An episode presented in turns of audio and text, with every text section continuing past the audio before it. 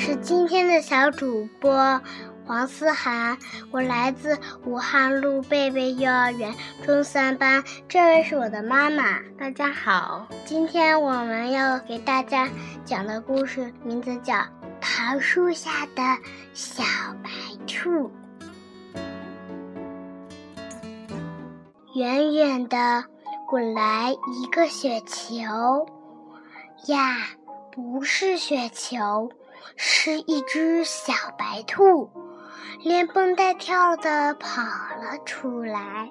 老桃树摇着树枝说：“小白兔，你就住在我这儿吧，这有鲜花鲜草，还有个小溪，整天叮叮当当弹着琴。”小白兔就在老桃树的树根旁。挖了个洞，住了下来。一天清晨，小白兔到池塘边去洗脸。它抬头看见蓝天、白云，还有一片粉红色的东西。呀，那是一束桃花呀！一阵微风吹来，桃花瓣落了下来，就像下了一场粉红色的雪。小白兔捡起一片花瓣，说。我要把这些花瓣寄给我的朋友们去。小白兔就在每个信封里装了片花瓣，说：“飞吧，飞吧，快飞到我的好朋友身边去吧。”老山羊正在看书，小白兔的信来了。呀，这是一片粉红色的书签呀！以后我一看书就能看到它，多好呀！小猫正在阳台上发呆呢。明天就是我的生日了，得打扮得漂漂亮亮的。小白兔的信来了呀，这是一片粉红色的发夹呀，明天正好带上它。小松鼠正在听妈妈讲故事，小白兔的信来了呀，这是一片小扇子呀。妈妈，等到夏天，你给我讲故事，我给你扇扇子。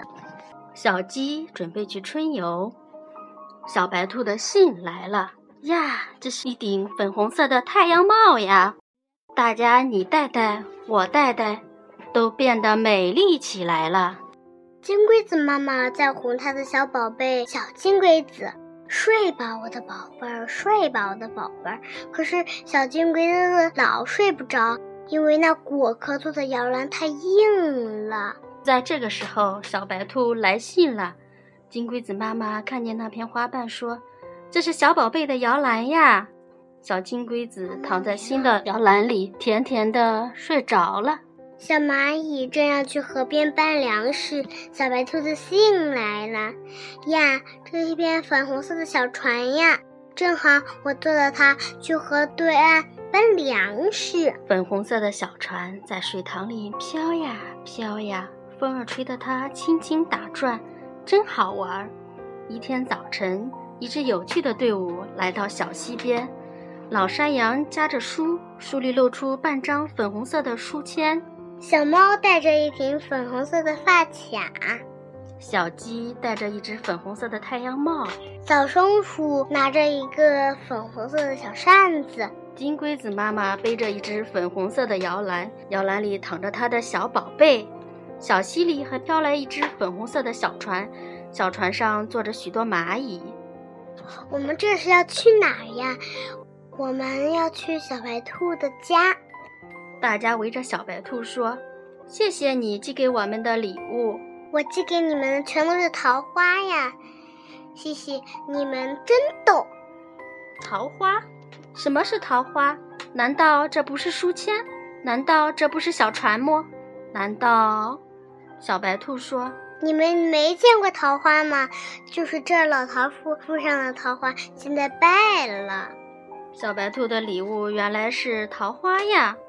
老桃树落完粉红色的花，现在又长出绿色的叶子，在开过花的地方长出了一颗颗淡绿色的桃子。大家围着老桃树唱一支春天的歌，跳一个友谊舞。明年春天桃花会开得更美。我的故事讲完了，谢谢大家。